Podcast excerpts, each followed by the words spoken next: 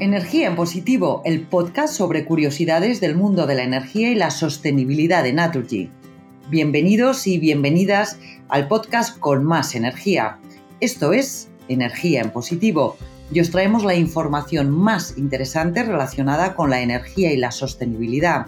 Y tanto en este programa como en los próximos nos vamos a centrar en desgranar el libro Fact Energy, la sostenibilidad que viene promovido por Fundación Naturgy. Y lo vamos a hacer de la mano de su autor, de Pablo Foncillas. Él es profesor de la Escuela de Negocios, es divulgador y experto en sectores en transformación. ¿Nos acompañas? Pues seguimos charlando con Pablo Foncillas, autor de Fact Energy. Pablo, ¿por qué es tan difícil entender el sistema energético? A ver, explícamelo. ¿Por qué? Mira, yo creo que la energía es, es compleja. Bueno, espera, que me voy a corregir. Yo creo que la energía conforma un sistema muy complicado y que tiene infinidad de dimensiones. Entonces, si esto es así, tratar de entender primero la energía para poder hablar después con propiedad del sector energético no es nada fácil. Así que yo creo que cada cuestión que, le atañe em, a, este sector, cada, cada tema que está relacionado con este sector, encierra 300.000 matices posibilidades, advertencias, consideraciones. Yo tuve que abstraerme un poco de todo eso, pero al mismo tiempo tenerlo en cuenta. Entonces, durante la elaboración del libro, en el trabajo de documentación, he podido, básicamente, lo, lo que pude comprobar es que por cada informe, por cada noticia, por cada análisis, encontraba que que había otros 300.000 que completaban, matizaban o incluso contradecían lo que decían los primeros. O sea, entre uno y otro era como, esto es buenísimo, no, esto es malísimo.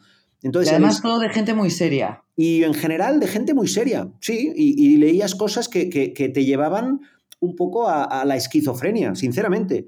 Entonces, al escribirlo he tenido la sensación de que cuanto más radical es un estudio a favor de una tesis, más extremo se volvía la respuesta a ese estudio con otro que decía todo lo contrario.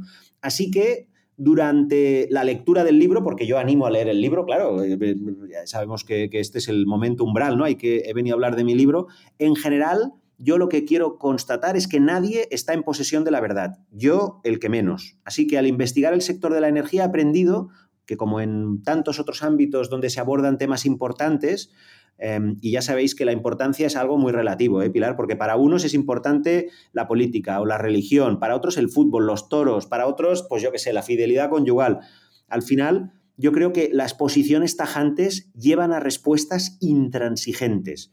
Y probablemente en la mayoría de los temas que abordo, la escala de grises, ¿eh? así en plan cursi, em, es, amplia. ¿eh? Entonces, muchos temas no son ni blancos ni negros. Y si lo son, entonces Em, es su solución la que no es ni blanca ni negra, ¿eh? porque a veces hay un tema muy claro, pero la solución no está tan clara. ¿eh? Así que al final hay que tener en cuenta un poco eh, esto, ¿no? Cuando, cuando la gente lea el libro. Así que yo, creo que para hacer todo esto más complicado, encima, encima, no, no puedo dejar de decir que el sector de la energía está totalmente abierto, siempre está evolucionando, es móvil, no hay un cartel que diga bienvenidos a la transformación energética final, porque la tecnología que hay a día de hoy y que se aplica a la energía em, está tan abierta que no para de abrir nuevas alternativas que son maravillosas y que eran impensables hasta hace poco y que nadie sabe hasta dónde van a llegar. Así que esto todavía eh, lo hace más complicado. Así que ya ves, ¿por qué es tan difícil el sector? Porque todo es complicadísimo, hay mil matices, hay mil fuentes y cada una dice cosas que son creíbles, pero muchas veces contrarias. Bueno, vamos a intentar desgajarlo uno por uno. Primero, ¿cómo y por quién está compuesto el sector de la energía? Así, para una como yo, de Lerma, Burgos. A ver, pues eh, para cualquiera, yo creo que em, hay un montón de enfoques de análisis de la energía, eh, que van más allá de lo puramente técnico, relacionado con la ingeniería y que se adentran en otras disciplinas como la economía, eh, cómo financiar según qué iniciativas, con qué retornos. Um, otro es la sociología y, y otro es también la ciencia medioambiental. De hecho, tratando de ser esquemáticos y analizas el sector de la energía, pronto te das cuenta de que existen varios niveles de complejidad y encima al combinarlos ofrecen numerosos escenarios posibles. Entonces, obviamente, la categorización que sugiero en el libro no es exhaustiva y, está abierta a discusión. ¿eh? O sea que, una vez más, trato de decir que esto es muy amplio. A ver, ejemplos. Vamos a ver algún ejemplo, a ver si soy capaz de aterrizarlo. Por ejemplo, en primer lugar, nos encontramos con agentes o grupos de interés que orbitan alrededor de la energía. Aquí podemos mencionar políticos o empresarios del sector energético, o patronales, o medioambientalistas, o particulares, claro, también los organismos reguladores, científicos, em, no sé, organismos supranacionales, inventores, asociaciones, por supuesto medios de comunicación, también hay inversores. En segundo lugar, cualquiera de estos agentes puede tener su propio punto de vista, además, o un enfoque determinado sobre el que abordar el análisis y encima la posterior, el posterior discurso alrededor del sector de la energía. Tú, por ejemplo, puedes adoptar un discurso social, foco en los individuos, ¿no? O en determinados colectivos de la sociedad, o en, o en la sociedad en su conjunto, ¿no? Luego puedes tener una visión económica, Así que puedes tener un foco en aspectos financieros o de inversión o de viabilidad económica. También puedes tener una mirada medioambientalista, con un foco, por ejemplo, en la sostenibilidad o tecnológico, ¿no? El desarrollo tecnológico. Y luego hay un cajón desastre, ¿no? Que, los académicos, cuando no sabemos cómo clasificarlo, le ponemos ese creativo nombre de otros, ¿no? Vamos a ponerle otra capa más, una tercera capa ¿eh? a las dos que ya, que ya he dicho. ¿No? Que hay grupos de interés, encima hay una mirada específica de cada uno de estos grupos de interés sobre la tecnología, eh, sobre la energía, pues encima hay un tercer nivel, ¿no? Por, ponerlo en planos, aunque no, no sé si estos son niveles, pero hay un tercer nivel que es el alcance del análisis. Por ejemplo, se centra en un tipo de energía, la nuclear, la solar, o, o, por ejemplo, se limita a una industria energética específica, ¿no?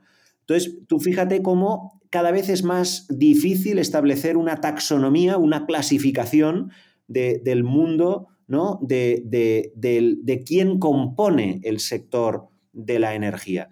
Y, por último, em, además, cada uno de estos grupos de interés puede desarrollar su actividad en ámbitos territoriales con, digamos, con un alcance geográfico distinto. Puede ser local, puede ser autonómico, nacional, plurinacional o incluso mundial. Entonces, abordar de forma integral en un libro todas las dimensiones existentes alrededor de la energía, yo creo que es un jaleo del que no sales vivo. ¿eh? Yo, yo al menos no soy capaz de hacerlo. Y en el libro no lo he hecho. No, no estoy preparado para, conseguirlo ni de lejos. Entonces, en el alcance del trabajo que ofrezco en el libro, eh, y sobre todo en mi capacidad neuronal, todo esto no, me permite abordar el sector de la energía desde una perspectiva tan integral. ¿eh? Entonces, oye, esto es como una especie de disculpa, un disclaimer que quiero dejar claro en relación al libro, ¿no? Que clasificarlo todo es muy complicado. Como clasificarlo todo es muy complicado y hay múltiples actores. A ver, dime, ¿consigues en este libro llegar al inventario de esos actores que componen el sector energético? Uno, energéticas. Dos, eléctricas, no lo sé, algo así.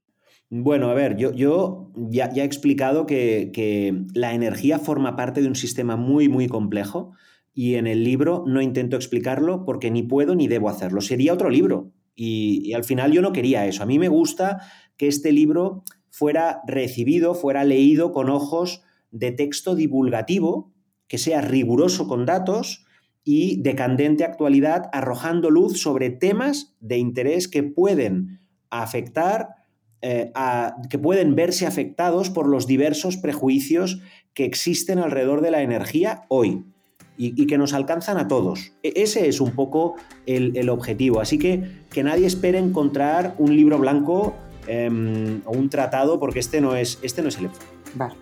Pues, pues seguiremos hablando de los otros enfoques para entenderlo todo un poquito mejor.